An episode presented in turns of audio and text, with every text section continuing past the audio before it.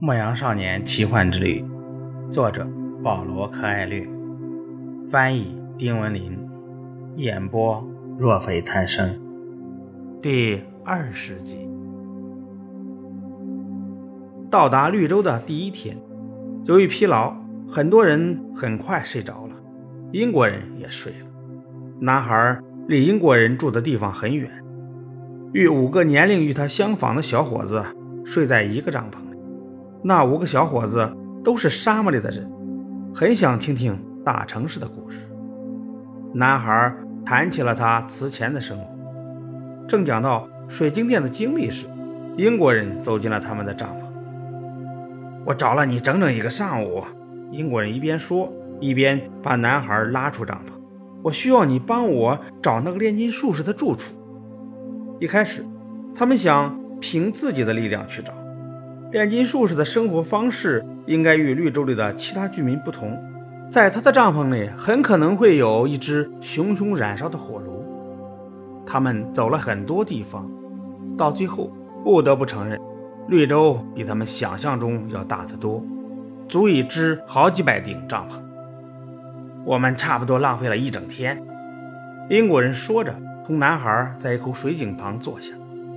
也许最好的办法是找人打听一下，男孩说。英国人不想让别人知道他来绿洲的目的，所以犹豫了半天。不过最后他还是同意了。他让男孩去打听，因为男孩的阿拉伯语讲得比他好。于是圣地亚哥便向一个正在井边用羊皮水囊取水的妇女打听：“下午好，太太，你能告诉我绿洲里的那位炼金术士住在哪儿吗？”那女人声称自己从未听说过什么炼金术士，说完拔腿就走。临走之前，她告诫男孩不要与穿黑衣的女人说话，因为她们都是已婚女人，他必须尊重当地的风俗。英国人大失所望，生怕他这趟旅行一无所获。男孩也很难过，毕竟他这位同伴也在追寻自己的天命。撒冷王说过。当一个人在追寻自己的天命时，整个宇宙都会合力助他实现愿望。老国王的话不会有错。我以前从来没听人谈起过炼金术士。男孩说：“否则的话，我早就帮你了。”英国人的眼睛一亮：“这就对了。也许这里没有人知道炼金术士。你去打听一下，此处有没有一个能治百病的人？”又有几个。身着黑衣的女人来到井边打水，不管英国人怎么催促，男孩就是不同他们搭话。直到有个男人来到跟前：“你认识能治百病的人吗？”“俺拉能治百病。”男人回答。看得出来，在外国人面前他有些惊慌。“你们在寻找巫师？”他念了几句古兰经经文之后便离开了。不一会儿，一个老人走了过来。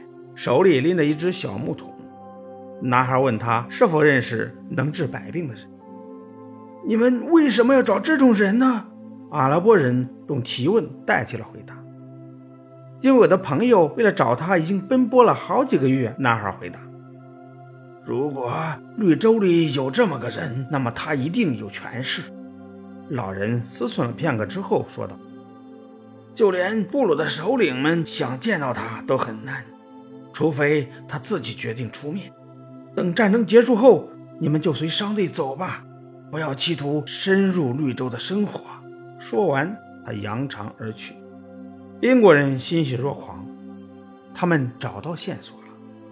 之后，走来一位没穿黑衣的少女，肩扛一只陶罐，头戴一方纱巾，脸露在外面。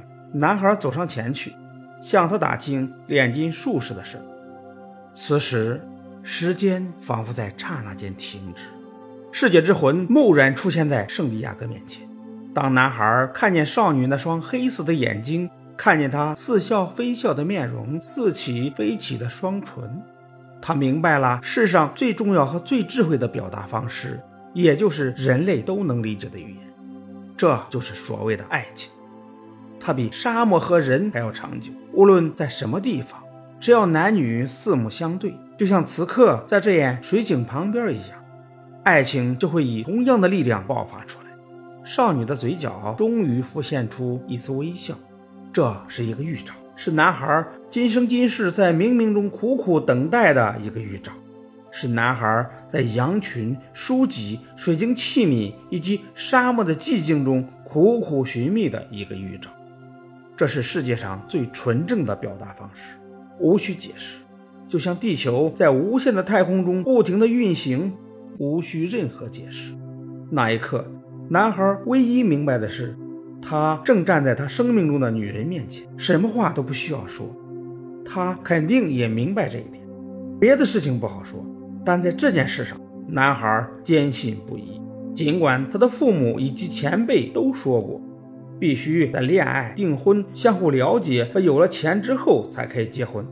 说这话的人大概从来不了解宇宙的语言，因为如果掌握了这种语言，很容易就能理解，世上总有人在等待着另外一个人，无论是在大沙漠还是在大城市。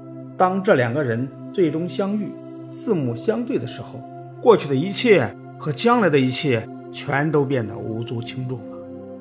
只有眼前的这一刻最重要，还有那不可思议的事实：朗朗乾坤下的一切，都是由同一只手写就。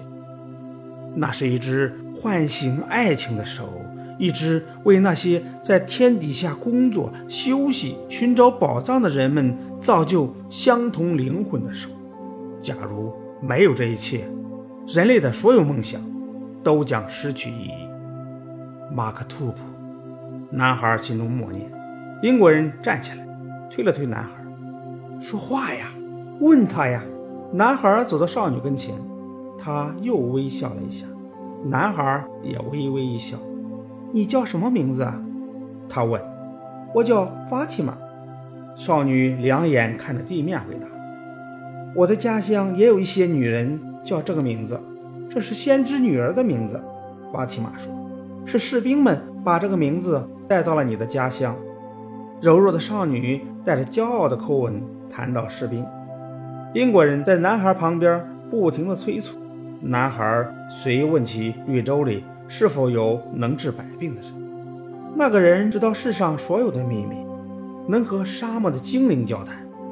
少女说：“精灵就是魔鬼。”少女用手指了指南边，那里就是那奇怪的人居住的地方。少女将陶罐装满水后，飘然而去。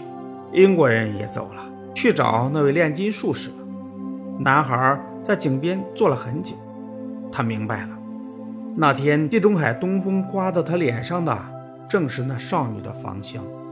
他明白了，早在知道她的存在之前，他已经爱上了她，并且明白了，凭他对少女的爱，就能找到世上所有的宝藏。